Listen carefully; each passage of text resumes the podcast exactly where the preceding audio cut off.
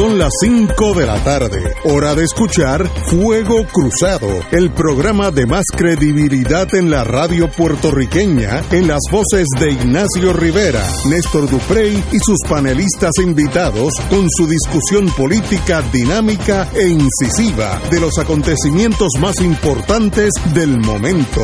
Fuego Cruzado comienza ahora.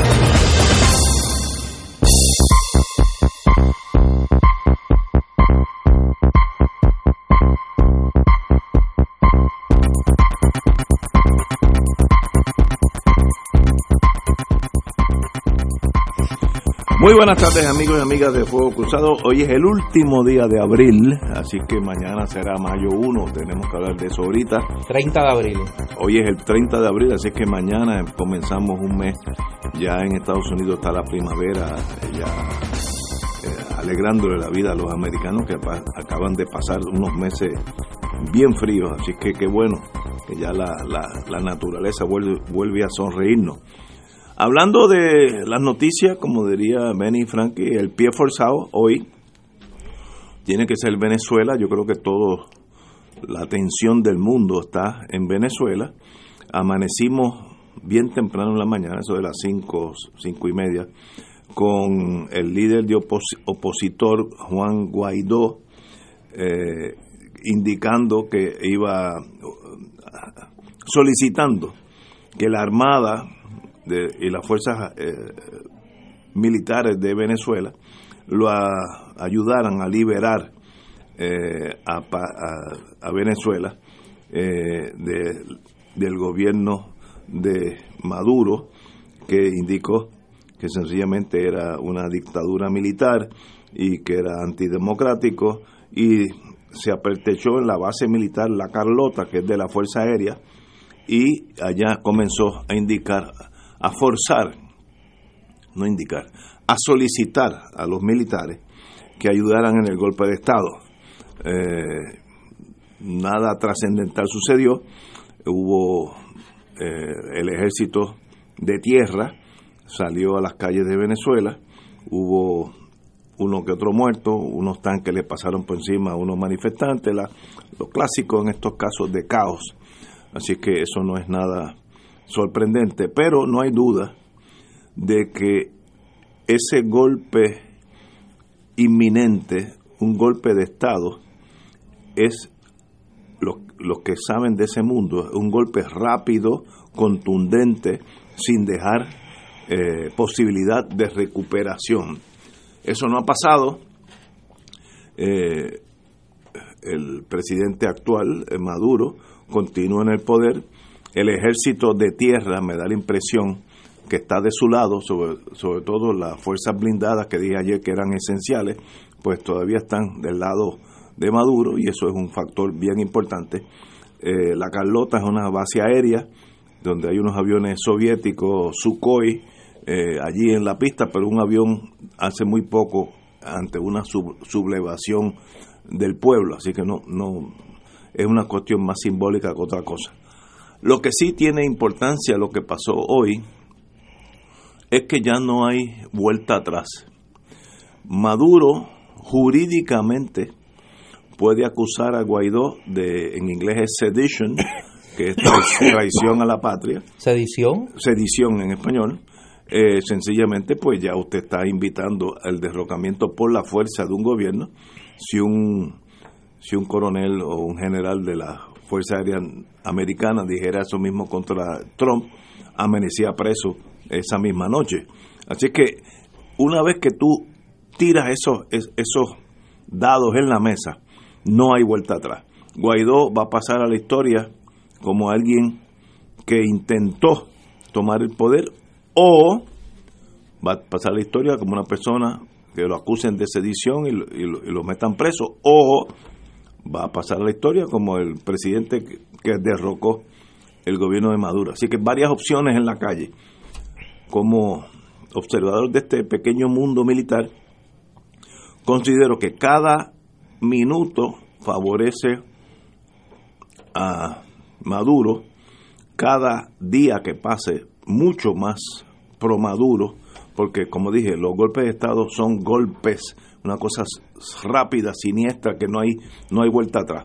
Así que esto fue, puede haber sido un golpe fallido, a menos que en la noche de hoy, pues, eh, cambien los muñequitos, me da la impresión que no va a pasar, pero eh, ahí donde estamos, no va, Venezuela no va a ser lo mismo empezando hoy en torno a la relación Maduro-Guaidó, porque ya rompieron la copa de la paz y ahora es el que pueda más, el que pueda jalar más tropas es el que va a mandar.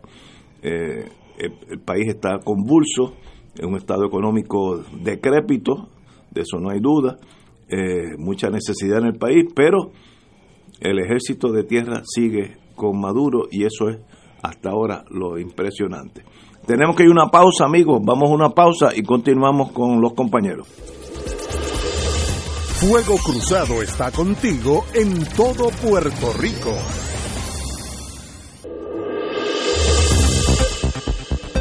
Y ahora continúa Fuego Cruzado.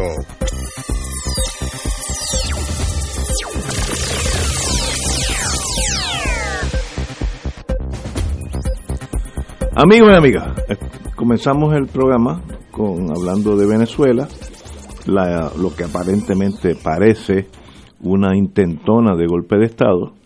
Como dije anteriormente, cada minuto, cada hora favorece al incumbente. Los golpes de Estado se dan rápido, de noche usualmente, o tempranito en la mañana, y se acabó cuando amanece el pueblo, ya el, gobierno cambió. Aquí no ha habido ese, esa transición, me da la impresión que el ejército continúa leal a Maduro y eso pues es la gran diferencia de este golpe de Estado fallido aparentemente. Néstor. En el siglo XVII se acuñó un término en Francia, el coup d'etat. Golpe de Estado. El golpe de Estado.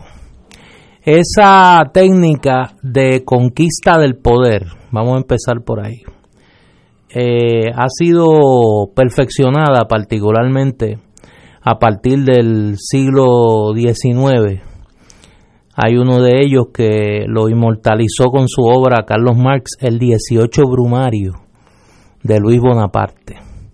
Y en 1931 un periodista italiano, Curcio Malaparte, escribió un libro que se llamaba Técnica del Golpe de Estado, donde estudiaba la toma del poder de Vladimir Lenin en la Unión Soviética, en la Rusia de los zares, eh, y luego convertida en Unión Soviética, y la toma del poder por Benito Mussolini en, en el 1922 en Italia. Y establecía unos, unos pasos que cualquier golpe de Estado debía seguir para ser exitoso. El primero que establecía es que tenía que ser una operación secreta. El segundo que establecía era que tenía que ser una operación violenta. Y en tercer lugar, que tenía que lograr movilizar de una manera íntegra un sector de los estamentos de poder de un Estado para la conquista total del poder. Esta mañana, un grupo de militares en la base aérea La Carlota, a las afueras de Caracas, eh, se manifestó en estado de insurrección contra el presidente Nicolás Maduro y reconociendo a el presidente Juan Guaidó. A renglón seguido, el presidente Guaidó, presidente encargado de Venezuela, autoproclamado eh, por él y por la Asamblea Nacional, eh, llamó a lo que denominó la Operación Libertad y dijo que era la primera etapa de la última fase de la conquista del poder o de la salida de Nicolás Maduro de la presidencia de Venezuela desde ese momento no ha habido eh, un solo eh, batallón, regimiento, componente esencial de las Fuerzas Armadas de Venezuela que se haya manifestado en solidaridad con esa intentona. Ha habido una serie de arrestos, los números varían, unos hablan de 11, otros llegan hasta 25 hay 25 militares de los estamentos medios del ejército que han solicitado asilo en la Embajada de Brasil en Venezuela y la única operación exitosa que se proclamaba por estos insurrectos, que era la liberación de su arresto domiciliario del el líder del Partido Voluntad Popular, eh, Leopoldo López, que es el partido en el que milita Juan Guaidó, pues culmina esta tarde en que López y su familia han solicitado asilo en la embajada chilena en Caracas. La más reciente información es esa y que a las 6 de la tarde Juan Guaidó se va a dirigir al pueblo de Venezuela y a la comunidad latinoamericana que ha estado muy atenta desde esta madrugada a los eventos en Caracas. El presidente Nicolás Maduro eh, emitió un mensaje a través de su cuenta de Twitter, pero no ha no, no ha aparecido físicamente, no hay no ha habido ni eh, expresiones eh, en la cadena de televisión del Estado, ni nada por el estilo de, Nicolás Maduro, sí otros líderes, el embajador de Venezuela en Naciones Unidas, se expresó, así como temprano en la mañana el presidente de la Asamblea Constituyente de Venezuela, Diosdado Cabello. Es una situación eh, que por lo menos para mí no está confusa, eh, pero es una situación que marca un punto de inflexión para la oposición venezolana. Eh, me imagino que las horas de libertad de Juan Guaidó están contadas, si no es que solicita asilo político también y abandona Venezuela, o si no logran esta noche, esta noche, un pronunciamiento importante del alto mando militar cosa que parece que no va a ocurrir porque si a estas alturas no ha ocurrido, dudo mucho que vaya a ocurrir. Me parece que es una situación muy complicada para la oposición venezolana y muy favorable para el gobierno de Nicolás Maduro, que a estas alturas lo que se anunció esta mañana no solo no se ha materializado, sino que más allá de movilizaciones eh, de sectores de la oposición civiles en las calles de Caracas y otros estados de Venezuela, el arresto de varios eh, opositores, eh, heridos y hasta muertos, no ha habido, repito, no ha habido un pronunciamiento importante de sectores del ejército de Venezuela en respaldo a el movimiento que comenzó esta mañana. Vamos a una, tenemos unos minutos. No, vamos a una pausa para no, no interrumpir a la compañera y regresamos con Mario Guzmán. Vamos a una pausa. Fuego Cruzado está contigo en todo Puerto Rico.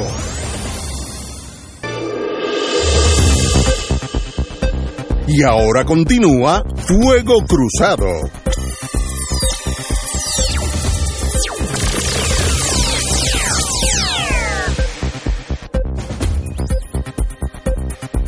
Regresamos amigos y amigas a Fuego Cruzado. Bueno, tenemos el privilegio de tener con nosotros al Padre Milton, que todos los años nos visita una semanita.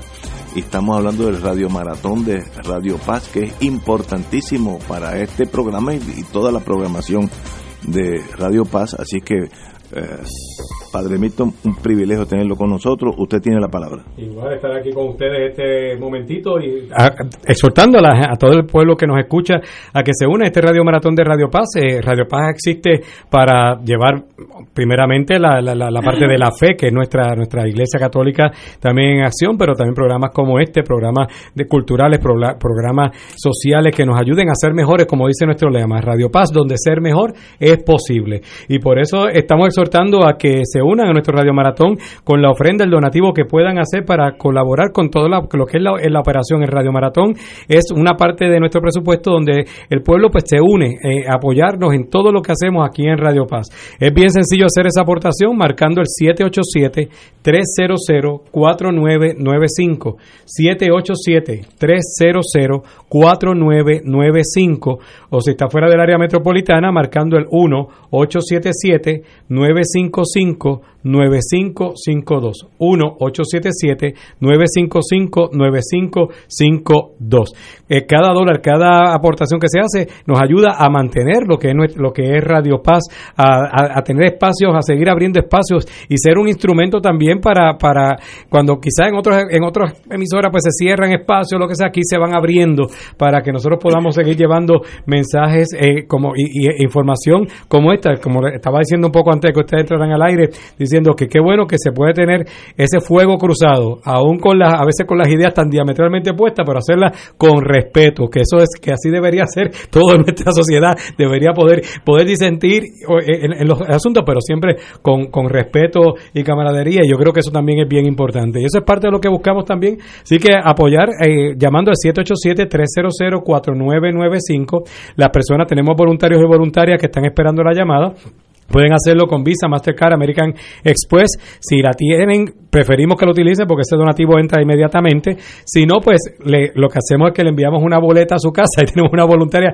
que acaba de brincar porque sonó el teléfono. y ya está sí, yo creo que es el primer donativo que va a agarrar y por eso se emocionó porque acaba de sentarse ahí en, la, en, los voluntarios. Muy bien. Así que eh, le, decía que si no tiene la tarjeta o no la desean utilizar, le enviamos una boleta a su casa y usted la devuelve con su cheque o su giro postal. También tenemos ATH móvil, pueden buscar en la sección de negocios o business, pueden buscar ahí eh, Radio Paz 810 y también hacer su aportación a través de ATH móvil. 787-300-4995, 787-300-4995 o el 1-877-955-9552 Ignacio, me preguntabas antes de entrar al aire por cómo iba la cosa. Estamos a ley de 4 mil dólares para poder empatar la misma cantidad del martes del año pasado. Así que con eso lo que lo vamos a hacer. Así que esperamos con esa, esa aportación. Cualquier donativo es bueno. Como dice Quique Levoy, cero no, no es nada, pero desde uno para arriba es más de lo que había antes, así que a, contamos con esas aportaciones de cada uno de ustedes. Vademirto, un privilegio tenerlo aquí y ahorita volvemos con usted. Bueno, señores, continuamos con Fuego Cruzado. La palabra la tiene la compañera, que estoy seguro que tiene algo que decir sobre Venezuela. Ah, puede decir que tenga algo, algún comentario, no sé de qué lado, no sé de qué lado. compañera. Mira, eh, hoy fue un día donde yo desperté un poco más temprano del usual. Está, eh, está en las redes desde tempranito, desde tempranito. Le mandaron desde la Carlota, le desde la Carlota, le mandaban, le mandaban, no, desde Miraflores, desde Miraflores, le mandaban tweets. La Carlota estaba tomada, pues se, se bebió mucha cerveza. Usted, usted puso un tweet de eso, yo lo vi, un meme, oye puso hasta un meme de la Carlota. Qué linda, qué linda es. Pues mira, decía que me desperté un poquito más temprano del usual, pero yo creo que era que estaba este, realmente jubilosa porque hoy es el último día de trabajo de Héctor Pesquera, ¿verdad? Por lo menos oficialmente. Oye, ¿verdad? y entonces pues miraba yo, ¿verdad? El cielo tan bonito y... Eh, y la posibilidad, ¿verdad?, de que, de que podamos tener mañana una, una, unas manifestaciones en paz. Eh, pero de momento, pues obviamente me pongo a mirar las redes sociales y veo estas dos noticias, obviamente periódicos comerciales que lo primero que van a lanzar es lo que está haciendo el usurpador Juan Guaidó. Y entonces me percato de que está alegadamente sublevado con unos militares en la Carlota, que lo acompaña Leopoldo López, pues obviamente pues uno se, se, se asusta un poco porque realmente a mí me, me, me entristecería muchísimo que algo de esa naturaleza ocurriera en Venezuela, que hubiera una invasión, que hubiera nuevamente guarimbas, o sea, cualquier cosa que irrumpa en la paz de ese país como de cualquier país, a uno le tiene que preocupar. Eh, y pues cuando leí la noticia y empecé a buscar, pues obviamente me intranquilicé un poco y pues desde entonces estoy eh, literalmente pegada con lo que está pasando en Venezuela pues poco a poco empecé a ver lo que decían otros medios, obviamente me conecté con Telesur eh, y vi pues lo que decían diferentes dirigentes de, de, ministerios de Venezuela, como el, el, de Comunicaciones, Jorge Rodríguez, el de Defensa, Padrino López, eh, y así, eh, el fiscal general, y vi, ¿verdad?, que pues el asunto no iba a mayores. Sin embargo, pues eh, me, da mucha pena porque es algo que, como decía ahorita, pues contribuye a eh, intranquilizar a la población, a desestabilizar el país. Y yo creo que todos en el mundo deberíamos aspirar a vivir en paz, a saber eh, manejar nuestras diferencias, a tolerarlas, a ser respetuosos. Incluso yo he vivido de los que defienden precisamente al usurpador Juan Guaidó unos insultos que la gente no tiene ni idea, sencillamente porque yo pongo lo que yo pienso, ¿verdad? Este, pues mira, creo que debe ocurrir esto, o yo apoyo eh, la soberanía de, Venezuela, etcétera, etcétera. Y los insultos que yo recibo de los de los demócratas que defienden a Guaidó, bueno, pues obviamente son impublicables.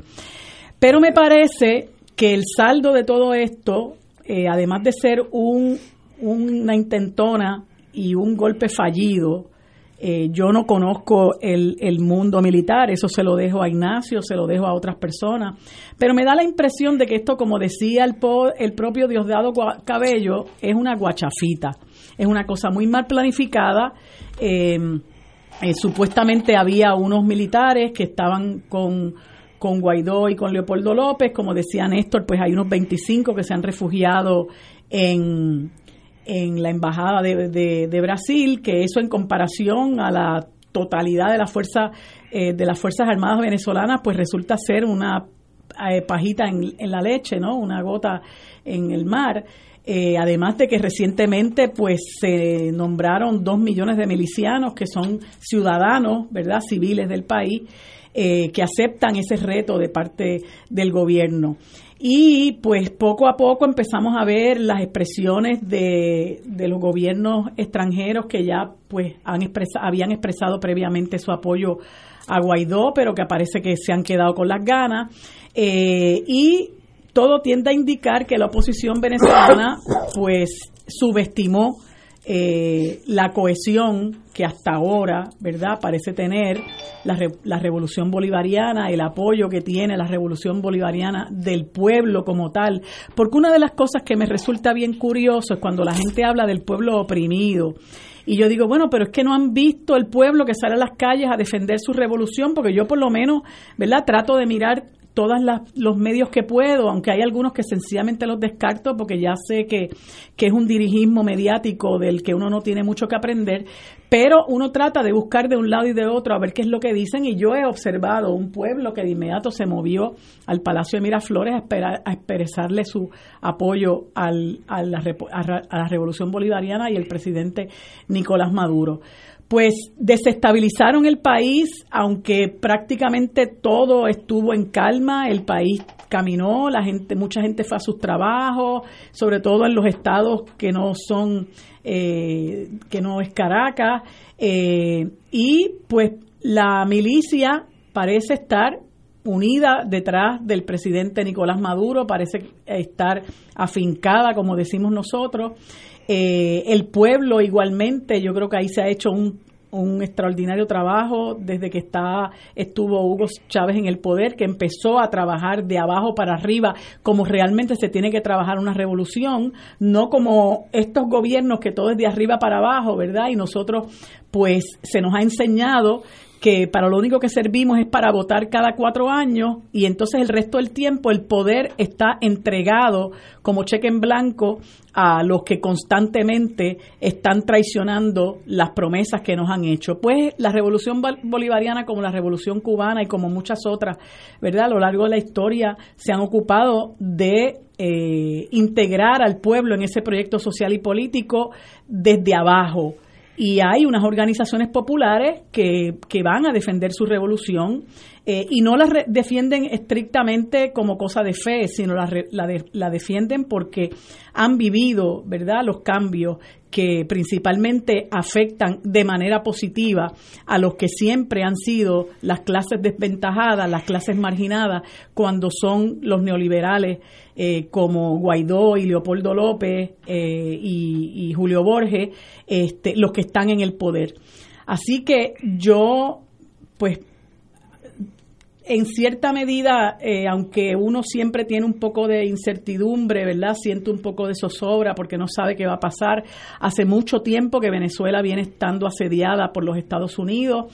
Primero, con las amenazas de que todas las opciones están sobre la mesa. Segundo, con el cerco económico, con la apropiación de eh, dinero, eh, de oro que ellos tienen en bancos fuera de de Venezuela, principalmente eh, lo que hay en, Estados Unidos, en Reino Unido y creo que hasta en Alemania, los embargos eh, que hay eh, de, de, venta, las prohibiciones que hay para la venta de su petróleo y las prohibiciones que hay para que ellos puedan comprar en otros mercados.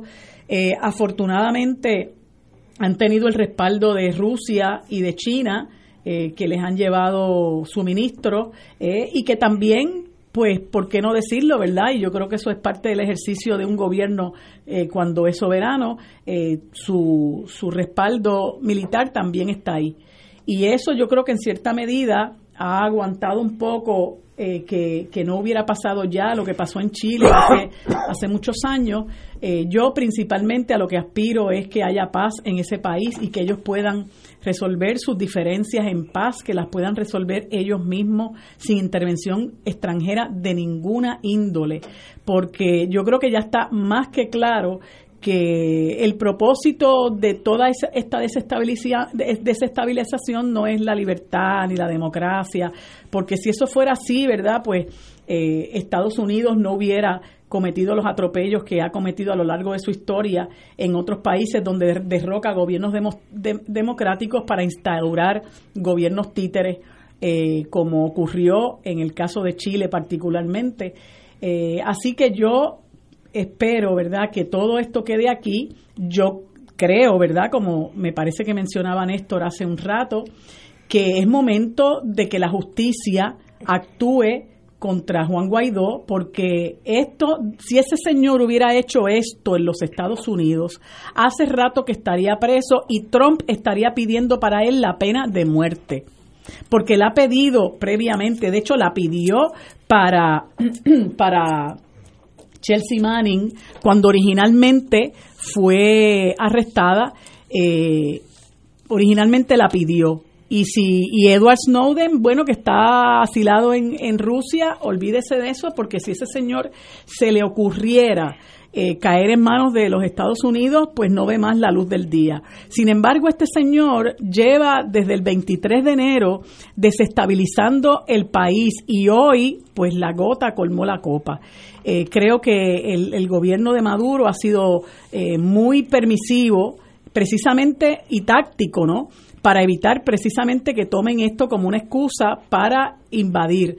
Pero creo que ya llegó el momento en que él tiene que responderle a la justicia, igual que tiene que hacerle Leopoldo López, que, que violó las condiciones de su libertad condicional. De hecho, parece que uno de los propósitos de, este, de esta intentona era liberar a Leopoldo López, que tenía una sentencia de 14 años y estaba en arresto domiciliario. Ahora veremos, este, presumo que Chile le dará a él y a su familia el asilo que, que, está pidiendo y, esperemos, ¿verdad?, que Juan Guaidó, eh, de no ser apresado en, en, Venezuela y procesado como corresponde, eh, pues que, que, salga del país a ver si en alguna forma, ¿verdad?, este, ese pueblo logra eh, la paz que tanto anhela. Tenemos que ir a una pausa, amigos. Regresamos con Fuego Cruzado. Fuego Cruzado está contigo en todo Puerto Rico.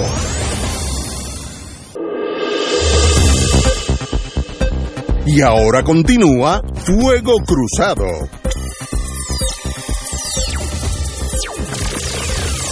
Antes de regresar a Venezuela, quiero decir algo que, como las cosas bonitas hay que hablarlas en Puerto Rico. Yo anoche tuve el trauma clásico de llegar a la casa de uno y no haber electricidad. Luego de mis limitados conocimientos de electricidad, noté que el problema era yo, no era el edificio ni el piso, que eso es peor, entonces el problema es uno. Y esta mañana pues amanecí, después de averiguar dónde queda la oficina de energía eléctrica, en Puerto Nuevo, estuve dando bandazos antes de eso, pero llegué finalmente y tuve la suerte de tropezar con un oficial allí de, energía eléctrica, se llama Benji Ramos, que me orientó con una sonrisa, conocimiento de lo que estaba pasando, me explicó cuál era el problema, que una cuestión técnica de computadora, no era nada específico. Y me solucionó el problema, ya me puse al día en, la, falta de pago que, que estaba atrasado porque no me habían facturado, pero eso es aparte. Lo importante es qué bueno que Puerto Rico cuenta con oficiales de servicio público de esa calidad humana de orientar a uno. Allá había gente, empezando por mí, que uno llega allí desorientado sin saber lo que está pasando. Y él hizo que uno comprendiera todo el problema, tuvo que ir a la computadora dos o tres veces, en el caso mío, que era un poco más complejo. Me lo aclaró, me buscó la solución, se puso al día. Así que a Benji Ramos, un privilegio haberte conocido y habla muy bien de lo que es la energía eléctrica, esta autoridad de Puerto Rico, un oficial de primera clase, de primera línea. Así que a Benji, privilegio. Bueno, continuamos con Venezuela. Como dije anteriormente, cada minuto que pasa es un minuto menos que tiene el golpe de estado de vida. Eh, eso debía haber, si es que hubiera sido fructífero, ya para las 6, 7 de la mañana ya hubiera cambiado el gobierno. No pasó, viene el contragolpe, como cuando trataron de darle un golpe a ¿cómo se llamaba? Gorbachev en Rusia, eh, que sencillamente lo dejaron pasar y el ejército volvió a, endosar a Gorbachev y hasta el día de hoy ese sistema continúa así. Eh, un caso al revés fue el caso de Rumanía, cuando los rebeldes, que eran parte del ejército de Rumania, tomaron a Sheshescu, que era el presidente, una persona de la vieja escuela stalinista, abusador, criminal, y a su esposa, lo, lo llevaron el equivalente aquí a Plaza Las Américas, en el mismo centro de, Sofía, y allí me lo fusilaron delante de las cámaras de televisión porque todo el mundo supiera que ya no se podía echar para atrás en, en el golpe de Estado de Rumanía. Dos extremos, espero que eso no pase en Venezuela. Mi, como persona del siglo XXI, Venezuela tiene el derecho de tener el gobierno que escojan los venezolanos. Y ahí nadie se puede meter, no puede haber unos buenos y otros malos. Lo que los venezolanos hagan en Venezuela es para el, bien de los venezolanos. Y a ellos, si quieren mantener a Maduro, si quieren poner una monarquía, eso es un privilegio de todos los venezolanos. Sé que hay intereses envueltos, intereses estratégicos, sé todo eso, tampoco, tampoco uno se ha caído del alto de un olivo, pero el derecho, el, deber ser, debe ser que Venezuela gobierne a Venezuela, así de fácil debiera ser, sin la, eh, la complicidad de otros factores como imperios que quieren gobernar este hemisferio completo, etcétera, etcétera. Let it be, que sea lo que sea, pero que sea por los venezolanos. Yo he citado varias veces aquí a un destacado historiador venezolano, lo considero quizá, si no el mejor, uno de los mejores historiadores que ha producido, que produjo ese país en el siglo XX, Manuel Caballero. Y Manuel Caballero decía que el, el gran partido de Venezuela era el ejército, que había sido desde el nacimiento de la República el árbitro fundamental de la vida pública venezolana y en ese sentido creo que el maestro Caballero tenía razón y en este caso en particular la, la falta de una política militar efectiva de la oposición venezolana que pueda romper ese respaldo monolítico o ese temor, yo no sé cuál de las dos prevalece, que lleva a que el ejército venezolano eh, se mantenga fiel al presidente Maduro a pesar de todo, pues me parece que ha sido la causa de que pues como en las manifestaciones anteriores y como hoy no se haya podido producir un quiebre eh, de la presidencia de Nicolás Maduro. En ese sentido, pues me parece que, que se le está acabando la cancha para jugar a la oposición venezolana. Me parece que los fracasos que ha tenido eh, particularmente Juan Guaidó en poder coagular la convertir la expectativa creada en una realidad, pues me parece que, que, lo lleva a un, callejón sin salida que le puede costar en este caso su propia libertad personal, ojalá que no le cueste eh, la vida. Eh, Un elemento que hay que mirar y que en, las, en la última hora se ha recrudecido es la postura de los Estados Unidos. Eh, hay unas expresiones del secretario de Estado Mike Pompeo alegando que Maduro estaba listo para salir para al exilio y que fue la presión rusa la que lo llevó a quedarse en Caracas. Hay unas expresiones mucho más preocupantes aún del presidente Trump, donde está amenazando a Cuba con un embargo mucho más estricto que el que actualmente sufre si en las próximas horas los militares cubanos no salen de Caracas y dejan de respaldar, según él, al gobierno de Nicolás Maduro. Esa dimensión internacional de este conflicto a mí me preocupa. Hay unas expresiones corriendo del Grupo de Lima, que son los 11 países de la región que respaldan la presidencia de Juan Guaidó, además de México, que se ha mantenido equidistante en el conflicto, que apuntan a un respaldo, a, en reiterar ese respaldo a Guaidó, salvo México, que esta mañana hizo unas expresiones dirigidas a que se dé un proceso de diálogo. Ventana positiva que creo que se ha abierto la expresión del embajador venezolano en Naciones Unidas de que debe abrirse un canal de diálogo entre el gobierno y la oposición venezolana. Eso me da la impresión de que es producto de alguna gestión eh, diplomática que como toda buena gestión diplomática pues está en secreto y que en algún momento se conocerá quiénes son los garantes o los interlocutores de la comunidad internacional que están promoviendo el diálogo entre el gobierno y la oposición que aparentemente el gobierno venezolano vería con buenos ojos. Vamos a ver si eh, hay algún alguna reacción de la de lo que queda de la oposición venezolana que no se ha expresado hoy. Esa oposición es muy plural y un poco le ha cedido el protagonismo a Juan Guaidó y a Voluntad Popular. Eh, y yo no sé si luego de hoy vamos a comenzar a escuchar eh, voces en la oposición venezolana pidiendo un cambio de estrategia a la luz de lo que a claras luces ha sido un movimiento hasta ahora fracasado de eh, eh, separar de la presidencia a Nicolás Maduro. Señores, tenemos que ir a una pausa y regresamos con Fuego Cruzado. Fuego Cruzado está contigo en todo Puerto Rico.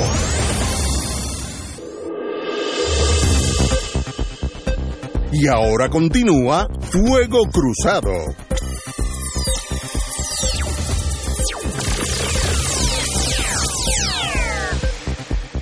Regresamos, amigos, amigas, a Fuego Cruzado. Oye, toca hacer una corrección eh, geográfica, Ignacio.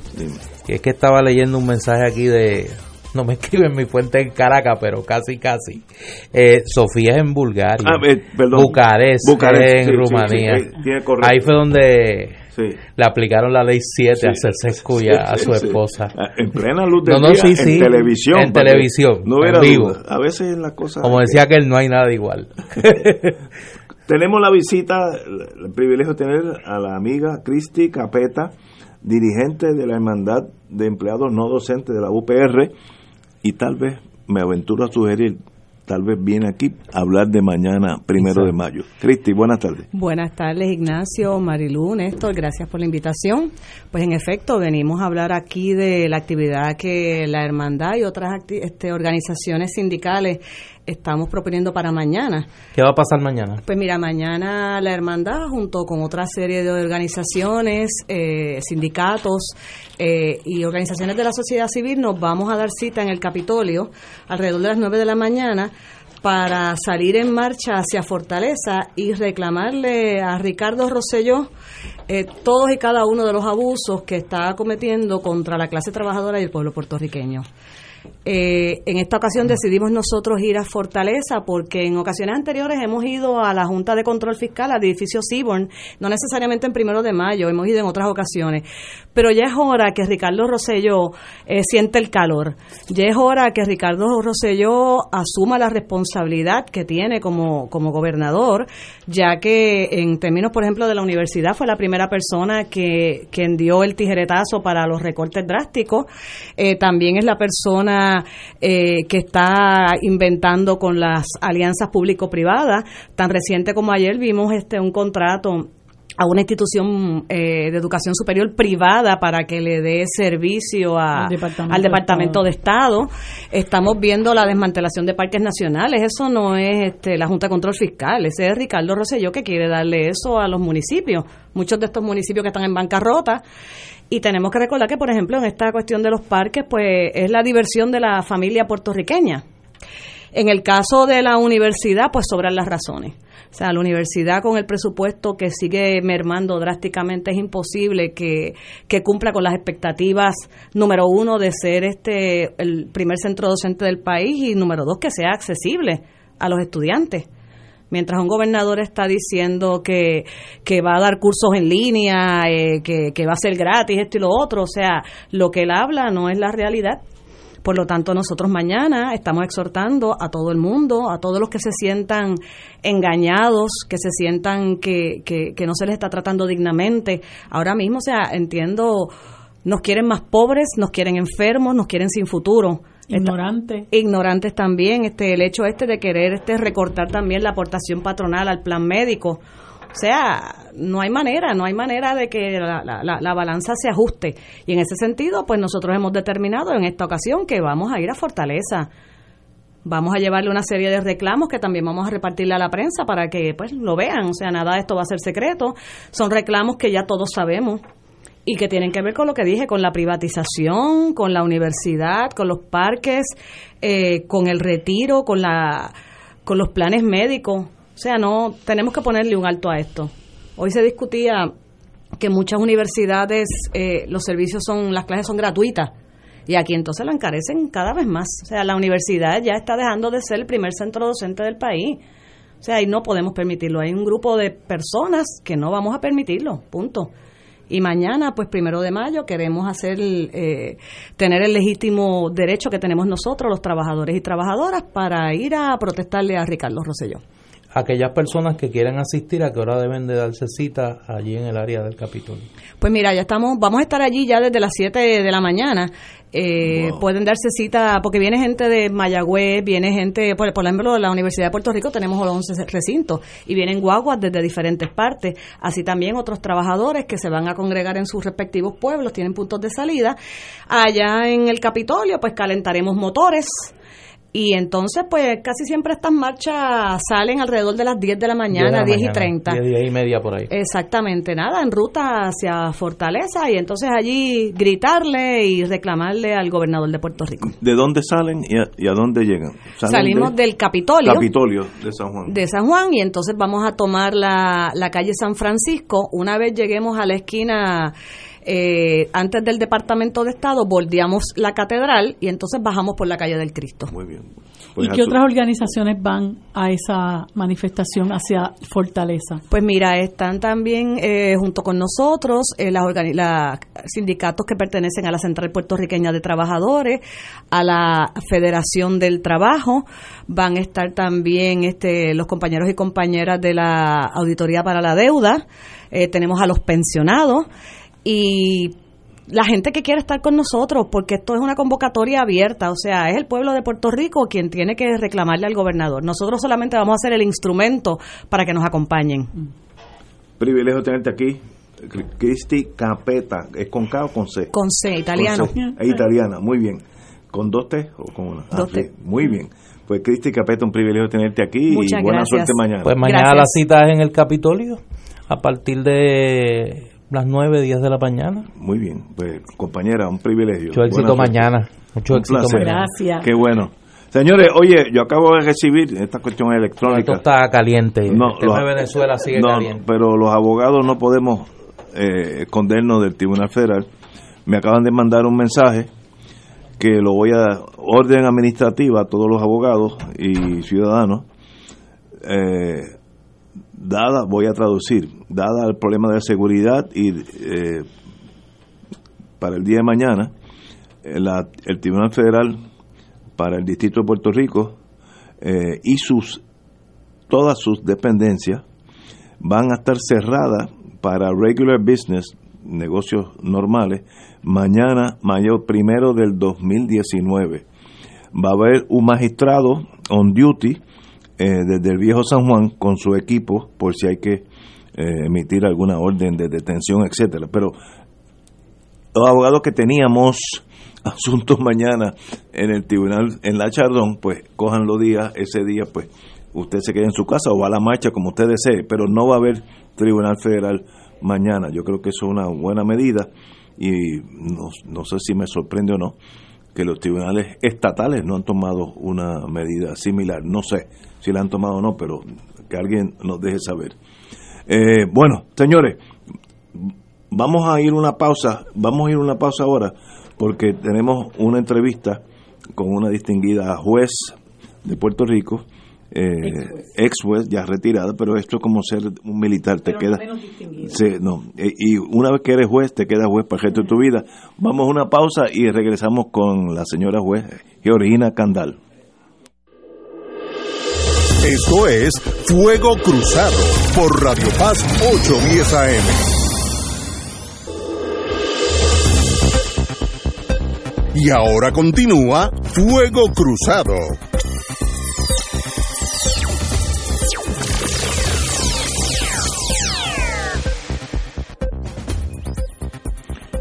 Amigos y amigas, regresamos a Fuego Cruzado. Tenemos con nosotros la distinguida letrada, ex juez superior. Le hizo mucho honor a la toga que tuvo por muchos años, la compañera Georgina Candal Segurola. Muy buenas tardes, compañera. Buenas tardes, gracias por la invitación y además por el gusto de estar aquí con ustedes. Gracias. Privilegio. Eh, como ella está a cargo, directora, ¿cuál es su título? Presidenta de la Comisión de, Derechos, Civiles. Muy bien. Tenemos un director ejecutivo que es el licenciado Padilla, pero yo lo que hago es presidir. Muy bien. Eh, hay un escrito, y lo voy a leer, resumen del informe Vigilancia Gubernamental y Protesta Pública en Puerto Rico, dos puntos, análisis de prácticas de vigilancia por la Policía de Puerto Rico durante las manifestaciones del primero de mayo del 2017, el año pasado. Eh, antepasado. No, antepasado. Así que estamos hablando de un estudio que hizo la Comisión de Derechos Civiles sobre las tácticas y las prácticas de vigilancia de la policía y todo lo que sabemos que sucedió y nos gustaría que la compañera Candal Segurola nos indicara este estudio que obviamente es bien profundo bien delicado, eh, eh, extenso, que, que, nos concretice en, en palabras sencillas, que encontró la Comisión de Derechos Civiles el primero de mayo del 2017. Antes de eso, eh, y obviamente primero que nada la, la bienvenida a la, a la licenciada Candal. Muchas gracias. Eh, ¿Qué motiva este informe de la Comisión de Derechos Civiles? Eh, lo que fue una querella sí, de los legisladores del PIB. Se, se, inició con la querella 2017 raya 04 16861 el 26 de abril del 2017 por el representante Denis Márquez Lebrón y el senador Juan Dalmau, a raíz de unos eh, comentarios que hiciera la, la ex superintendenta de la policía, Michelle Hernández de Frali, en el sentido de que la policía de Puerto Rico iba a estar monitoreando las redes sociales de los manifestantes en anticipo a la marcha del próximo primero de mayo. Ella hizo varias, varias, varias expresiones este, este es un resumen de él, pero hizo varias expresiones en torno a eso, de que ellos estaban pendientes de las intenciones que se iban a llevar a cabo. Eh, eh, esa querella planteó la posibilidad de que se estuviese haciendo un carpeteo pero ya de naturaleza electrónica, similar a las que conocimos en los 70 y los 80, que se estaba llevando por muchos años por la policía de Puerto Rico. Eh, así que la, la, la, comisión decidió que iba a dar paso a, la investigación por entender que era un asunto de mucho interés público y comenzó una investigación que nos llevó a celebrar tres vistas públicas con la participación de personas de la comunidad que, estaban interesadas y que algunas tenían información sobre hechos particulares, funcionarios públicos que incluyó a la ex superintendenta eh, y a varias personas del Departamento de Justicia que estuvieron presentes y que también hicieron sus declaraciones. Eh, se realizaron múltiples requerimientos de información a la policía en torno a detalles sobre, particularmente sobre cómo se lleva a cabo las grabaciones, cómo se almacenan las grabaciones, Eh, y lo que y lo que también era fundamento a las expresiones de la superintendenta que ella expresó que era porque ya habían recibido a través de lo que ella llamó el fanpage información de actos que se iban a llevar a cabo. Eh, ya de naturaleza según ella pues entendía de, naturaleza ya que apuntaba actos criminales. Además de eso, se hizo un requerimiento de información a un proveedor, a un proveedor de, de servicio de Internet lo que se llama el tercero, ¿verdad? Una inspección ocular al Centro de Recopilación, Análisis, y Diseminación de Inteligencia Criminal, que se llama CRADIC, que esa es la que se encarga de las grabaciones, y a la División de Crímenes Cibernéticos, todos están, todas estas dos eh, entidades están dentro del cuartel de la policía. Y la División de Crímenes Cibernéticos, que ya es la una, una más especializada, que no tiene que ver con la... O sea, coge las grabaciones y las analiza y obtiene información de tercero, etcétera, que es la División de Crímenes Cibernéticos de la Policía, y cientos de documentos que se le solicitaron a través de requerimientos de información a ellos eh, y, a, y, a, través de ciertas eh, declaraciones del Departamento de Justicia.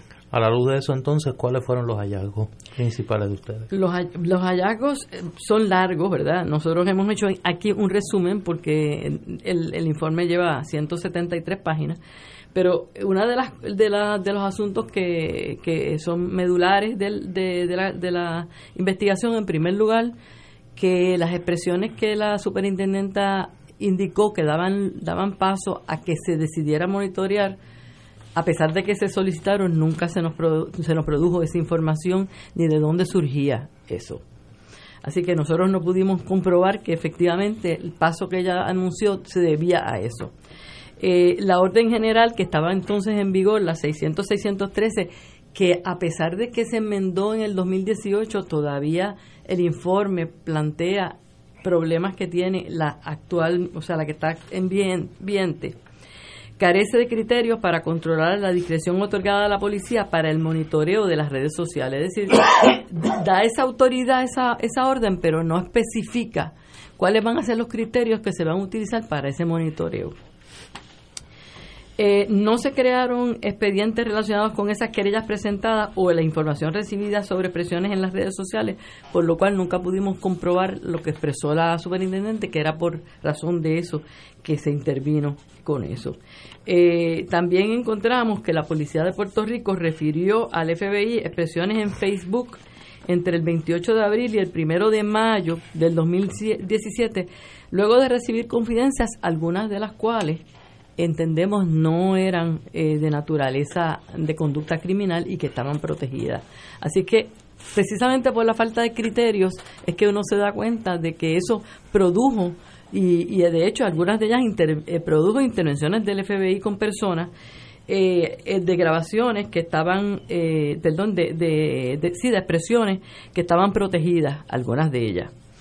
La orden 600 613 eh, del 29 de agosto no contiene una descripción del tipo de información obtenida mediante requerimiento y orden judicial a plataformas de Internet, lo cual es muy peligroso porque estamos ya entrando en el campo de eh, la información que se le puede pedir a terceros, que como ustedes recuerdan, el caso de Weber tiene unas, eh, unas, unas limitaciones y unas expresiones de que hay que notificarle a la persona que se, está, que se le está pidiendo información, etcétera tampoco existía entre las normas una, una norma que estableciera que previo a pedir información de tercero, como dice el caso de Weber, como dice el caso de Weber, se le va a notificar al público de, se le va a notificar a la persona de eso.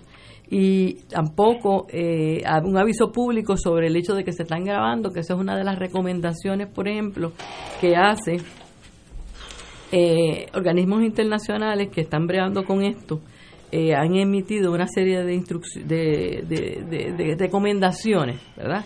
Sobre, sobre las grabaciones y sobre, la supervisión, que está contenida en lo que se llaman los 13 principios necesarios y proporcionados de organizaciones, eh, de dos organizaciones, una que se llama Access Privacy International y otra que se llama el Electronic Frontier Foundation, que entre ellos establece eh, los controles que se deben recomendar cuando se están haciendo ese tipo de intervención.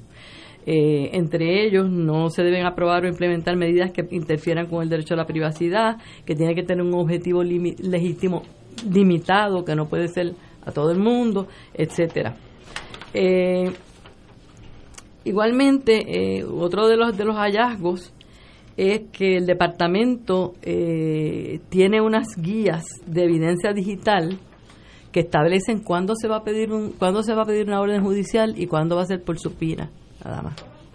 Y esas eh, guías nosotros las pedimos porque nos indicaron que sí que ellos las tenían y que nos las iban a suministrar. Sin embargo, a pesar de, de muchos requerimientos que le hicimos, no las suministraron.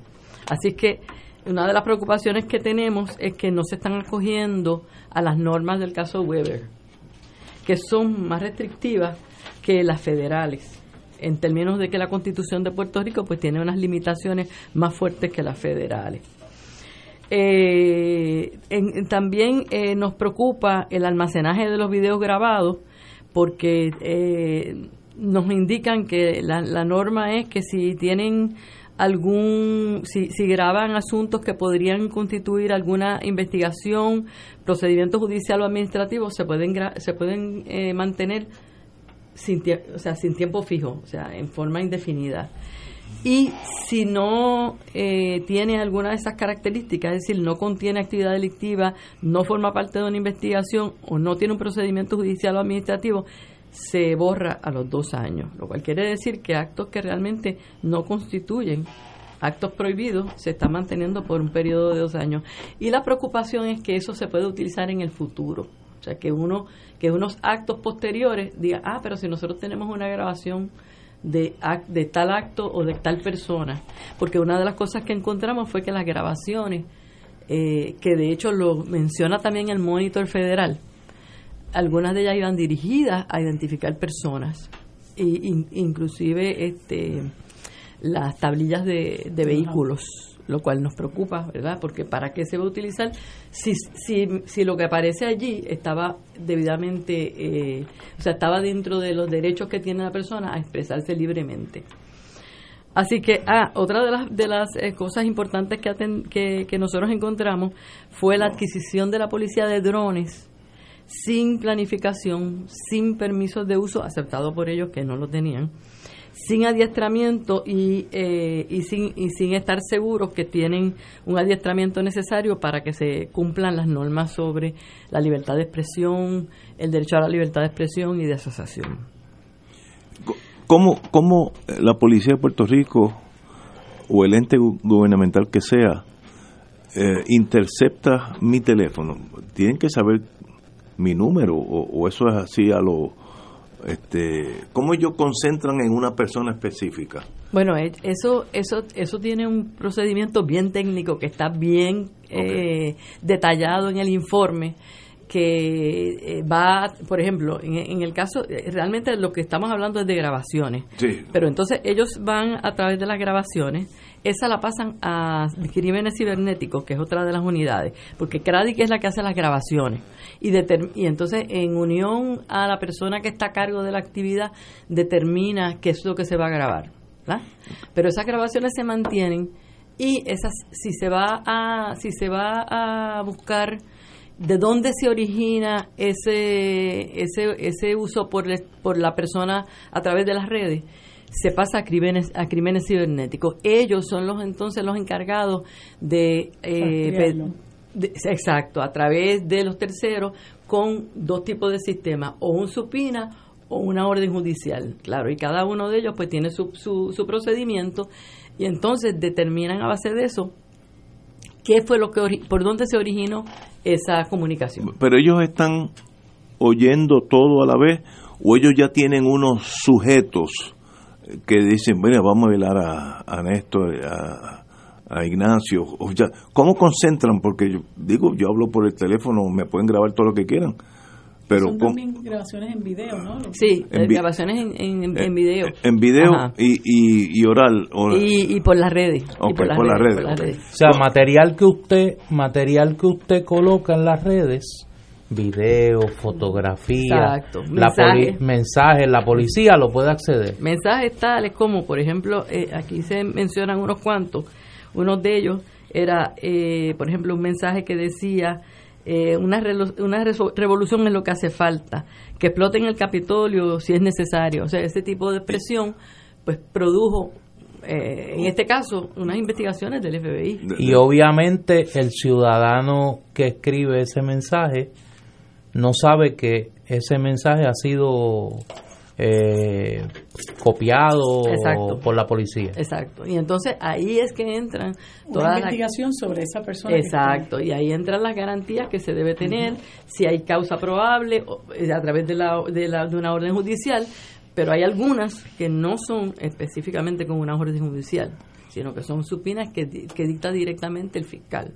Aquí estaríamos hablando, y fue la, la conclusión inicial mía cuando se, se dio a conocer esto la semana pasada, y usted me corrige si estoy correcto o no, de una práctica que en términos electrónicos es muy similar a las carpetas, a, la, a la vigilancia eh, de ciudadanos por sus creencias políticas sin que estos lo sepan.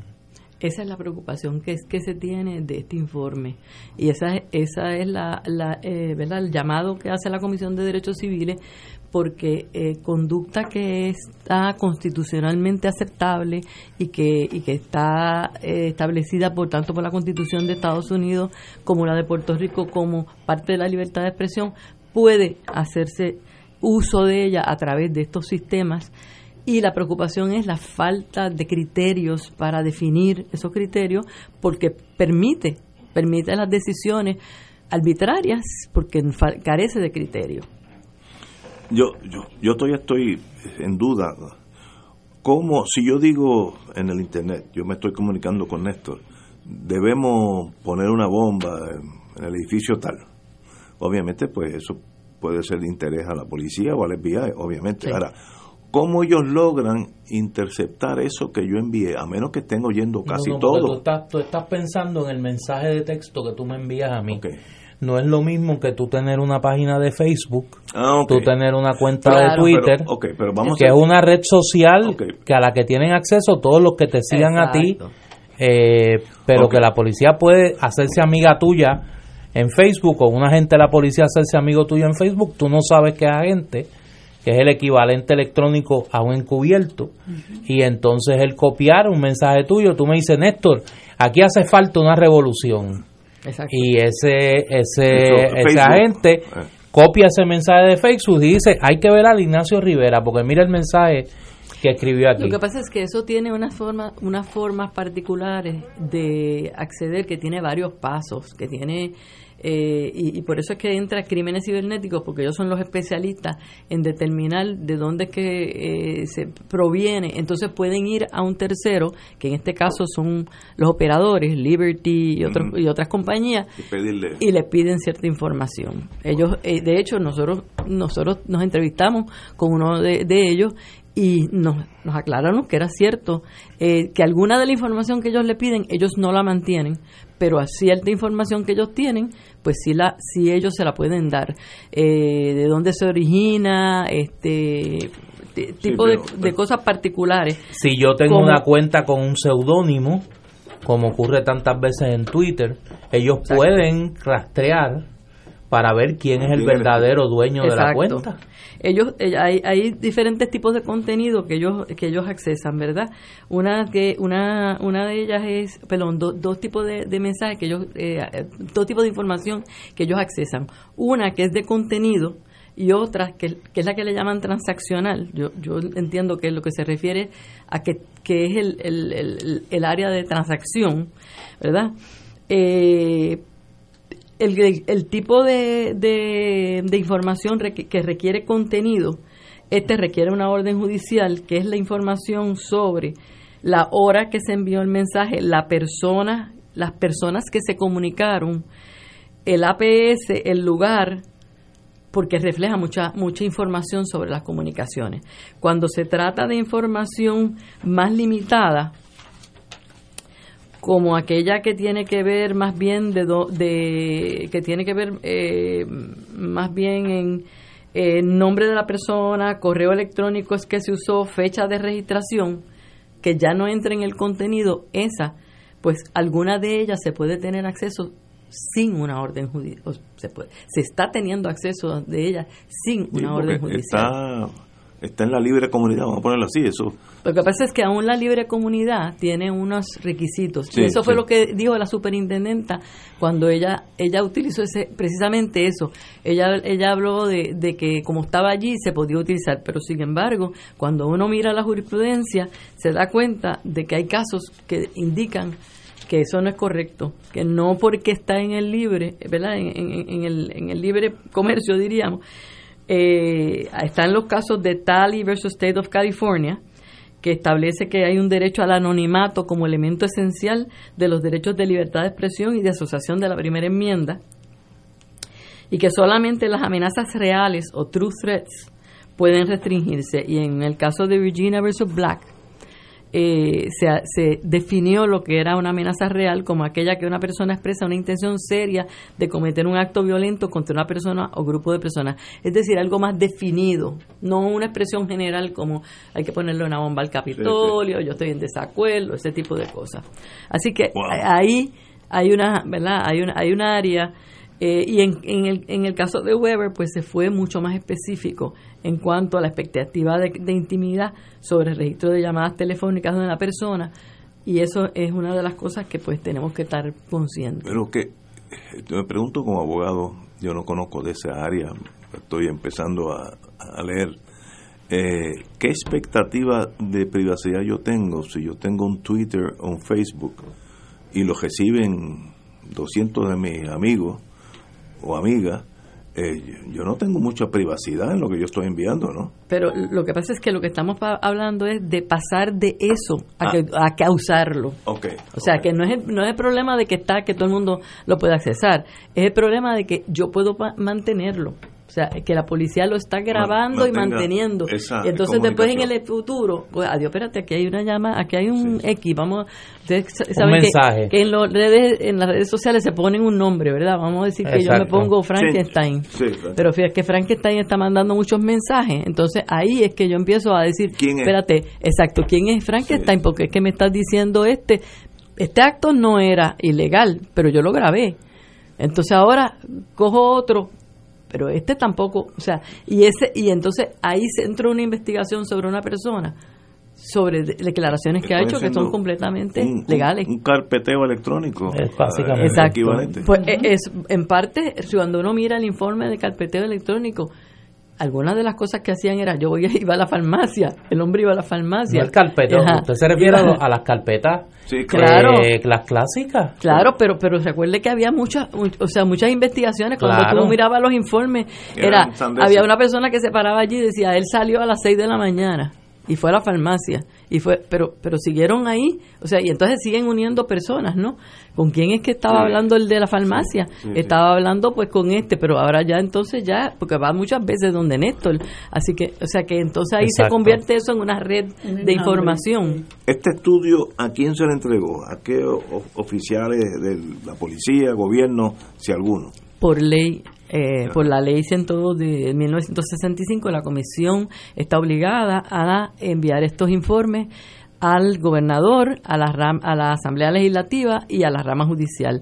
Pero además de ello, pues nosotros le notificamos desde luego al a los querellantes, el senador Dan Mao y el representante Denis Márquez, a los querellados, la Policía de Puerto Rico, pero como hemos estado también mencionando otras personas, también se le envió a la ACLU, se le envió a Espacios Abiertos, se le envió a, eh, al, al juez eh, el PI, eh, se, le, uh, se le envió al Departamento de Justicia Federal, así que eh, ah, y desde luego al Monitor, que es uno de los que nosotros utilizamos como fuente, ¿verdad? Como, como fuente de ratificación de información que teníamos, no que, que ellos nos dieran información particular, sino eh, parte de la información que nosotros teníamos en cuanto, por ejemplo, las grabaciones. Fuimos también a ver qué era la, la informe que tenía el monitor y el monitor eh, valida la información que nosotros tenemos en cuanto en cuanto a eso. Pues, compañera Candal Segurola, un privilegio tenerlo aquí. ¿verdad? Que un, perdóname, una pregunta. Eso es un área eh, que están haciendo, porque esa es la tecnología avanzada. Y por eso era nuestra preocupación de que el informe fuera un informe bien completo, tiene unas partes bien técnicas, algunas de las cuales usted me está preguntando, pero yo este, eh, sé que son bien técnicas, las conocen gente que realmente sabe mucho de las redes sociales, etcétera. Aquellos que quieran accesar al informe, licenciada, ¿cómo pueden hacerlo? En la página de la Comisión de Derechos Civiles, y quiero aprovechar para hacer un anuncio, la Comisión de Derechos Civiles que se creó en 1965 tenía, tiene cientos de informes que se han hecho desde esa fecha siempre la gente, particularmente los investigadores universitarios, académicos, nos preguntaban dónde estaban. Nosotros siempre decíamos, pues están los archivos de la comisión, ahora están en la página de la comisión. Excelente, excelente noticia. ¿Y qué curso se toma ahora con este informe? ¿Esto eh, tiene algún, eh, se hace algo con este informe o es meramente luego de que surge esta querella de los amigos Denis Márquez y Juan Dalmau, la comisión termina ahí su función? ¿O esto tiene algún alguna utilidad más allá para alguna agencia de gobierno, este se les ha requerido a ustedes copia para actuar en función de lo que se ha eh, divulgado aquí. Este es muy reciente, pero en muchas ocasiones, por ejemplo, en el de informe que hicimos de Derechos Humanos y Corrupción, la Academia Judicial nos pidió que diéramos un adiestramiento a los jueces y así lo hicimos. Nosotros siempre estamos disponibles para dar adiestramiento sobre todos nuestros informes y sobre todo la información que tenemos de la comisión y estamos eh, y estamos para eso porque una, una de las funciones importantes de la comisión es la función educativa también la comisión en algunos eh, asuntos ya ha hecho informes de seguimiento. Por ejemplo, el caso de las este informe se hizo en parte con la preocupación de darle seguimiento al informe de las carpetas, puesto que tiene mucho que ver con qué es lo que pasa en lo moderno con lo que pasó en el pasado. Es lo mismo. Pero que esto, por ejemplo, siendo la policía un ente, digamos, parte con interés eh, esto no se le notifica formalmente a las autoridades policíacas para que tengan conocimiento y tomen la acción correctiva que corresponde. El negociado de la policía, como era uno de los querellados, se, le notificó. Eh, y se notifica siempre a los querellados que están envueltos aquí en esto. Nosotros, pues, eh, la Comisión de Derechos Civiles desde hace muchos años ha estado disponible para adiestramiento y de hecho hemos hecho adiestramientos en la, en la Academia de la Policía para diferentes divisiones, o sea, que ellos tienen divisiones de delitos sexuales, etcétera. Eh, y siempre estamos disponibles para eso. Privilegio tenerla aquí, compañera Georgina Candal Segurola. Un privilegio, como siempre, siempre que usted toca algo, el estudio es profundo, y muy certero. Así que no, hay que felicitar a la Comisión de Derechos Civiles porque ha hecho un gran trabajo y me parece que eso levanta una serie de interrogantes que ojalá no se queden en el informe y que se tome acción sobre las mismas. Privilegio. Tenemos que ir a una pausa, amigos. Fuego Cruzado está contigo en todo Puerto Rico.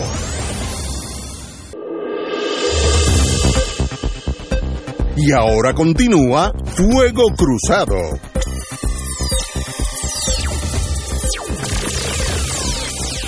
Amigos y amigas, regresamos con el querido amigo, el padre Milton y Radio Maratón de Radio Paz. Compañero, usted tiene la palabra. Así es, continuamos en nuestro Radio Maratón de Radio Paz. Yo sé que está todo el mundo pegado y embelesado con la con la toda esta discusión que se está llevando a cabo, de estas situaciones que se están viviendo tanto en Puerto Rico como fuera de, Puerto Rico, ¿no? Con esta situación de Venezuela también que está corriendo.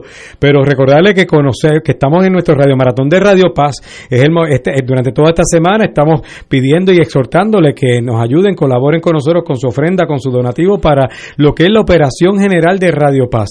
Nosotros aquí pues tenemos también el, el radio maratón es una parte importante de nuestro presupuesto donde todos nuestros radioescuchas y, y, esas personas que quieren apoyar la misión que lleva Radio Paz. Por eso estamos en clave misionera, es el tema de este año, ya que el Santo Padre Francisco eh, nos llamó a un, año extraordinario, un, un, mes extraordinario de la misericordia en octubre, de la, de la misión en octubre, debo decir, y toda la, y la conferencia episcopal pues la ha extendido para un año. Estamos llamados a ser misioneros y Radio Paz es una también tiene su misión y nosotros como iglesia tener esa la, misión de llevar la buena nueva en una una es un ministerio radial al servicio de la fe pero también de la cultura, de, de, lo que somos como personas. Por eso es que nuestro lema es, donde ser mejor es posible. ¿Cómo usted puede colaborar con este Radio Maratón de Radio Paz? Que solamente va a ser esta semana, la semana que viene no, ya no lo voy a estar interrumpiendo con esto. Así que llamando ahora al 787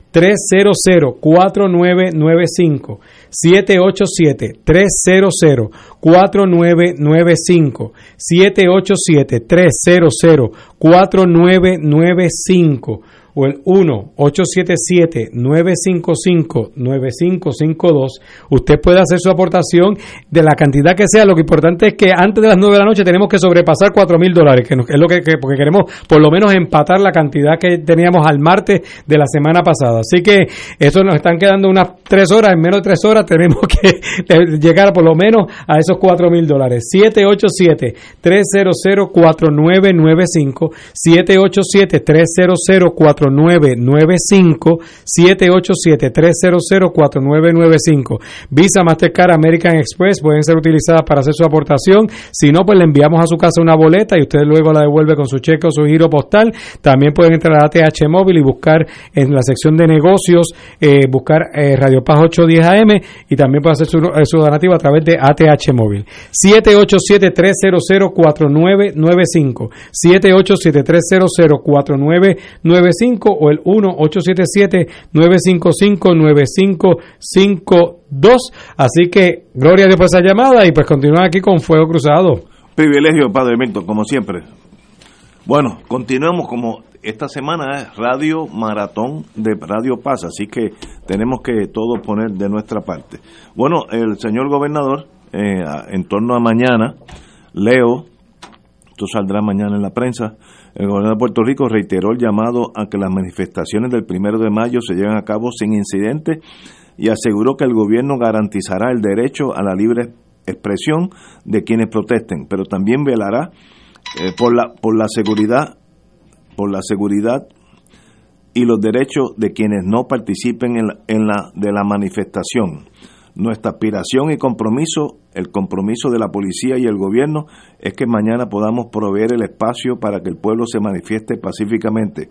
Eso es parte de la democracia, etcétera, etcétera. Así que el gobernador ya está en récord, que espera que mañana no haya mayores incidentes, que el, rol del gobierno es garantizar la, la manifestación, que si es pacífica y ordenada, pues no debe haber incidente alguno. Pero ya veremos, esperemos que sea así. El país no le tiene ninguna confianza a lo que diga Ricardo Rosselló.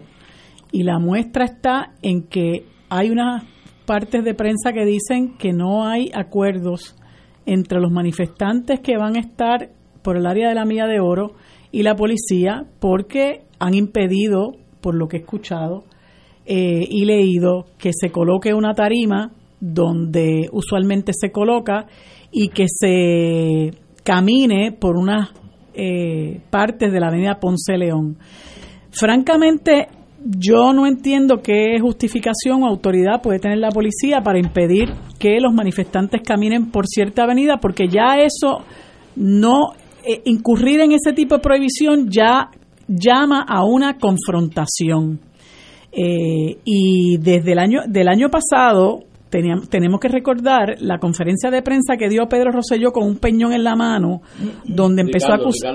Ay, perdón, Ricardo Rosselló con un peñón en la mano, este, alegando que los manifestantes habían estado tirando piedras y con relación a todo lo demás que pasó, eh, las balas de goma que le que le dispararon a un vendedor ambulante que recientemente demandó eh, a, la, a la policía de Puerto Rico, la joven que la rociaron de arriba abajo con, con gas pimienta, que esa foto corrió por todas las redes, los paros que le dieron a la gente, la, la incursión que hicieron eh, salvaje en la urbanización Santa Rita, las casas donde se metieron, la gente que arrestaron indiscriminadamente, otros que arrestaron por el pi eh, arrastraron por el piso, otros que golpearon, algunos de los cuales todavía están enfrentando cargos al día de hoy, ¿verdad?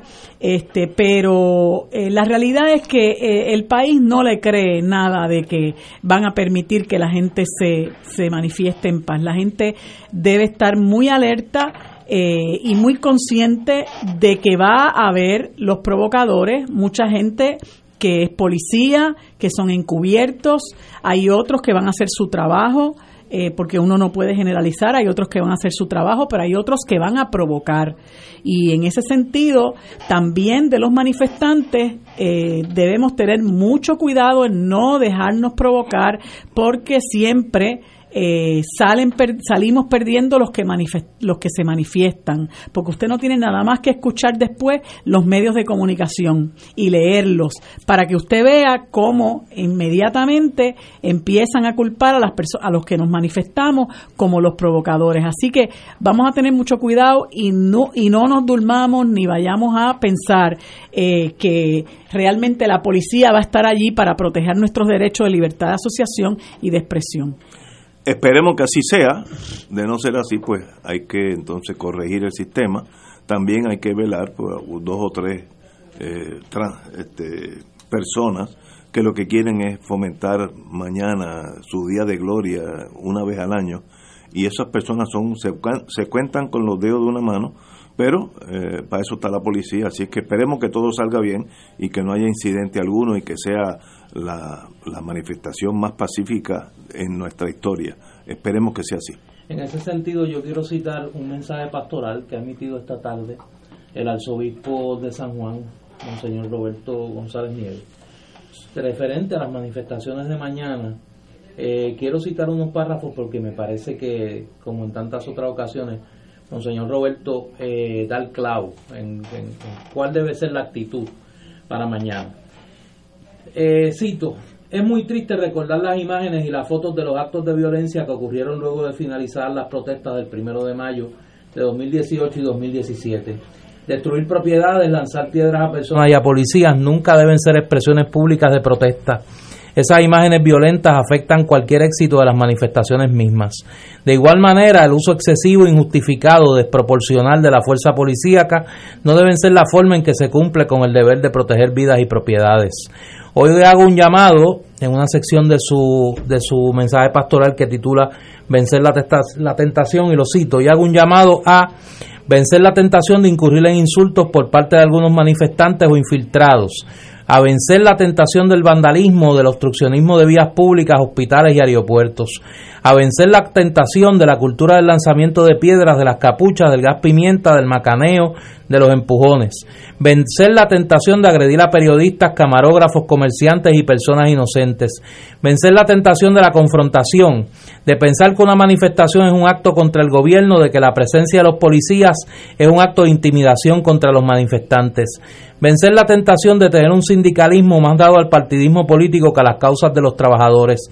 Ni las iglesias ni los sindicatos debemos responder a partidos políticos porque perdemos nuestra independencia en el actuar.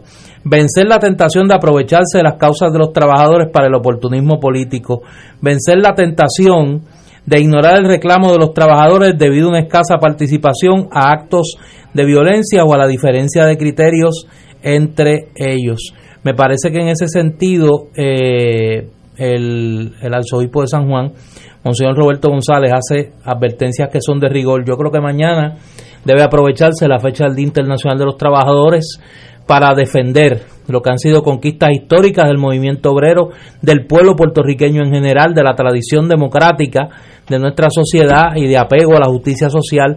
Y en ese sentido, todas y todos debemos ser eh, solidarios con los trabajadores y las trabajadoras que mañana se van a manifestar en el primero de mayo y más aún en este clima de desmantelamiento creciente de eh, la protección a los derechos, no solo de los trabajadores y las trabajadoras del país, sino de aquellos que se encuentran en la rueda de abajo, en el lado estrecho de nuestra realidad socioeconómica.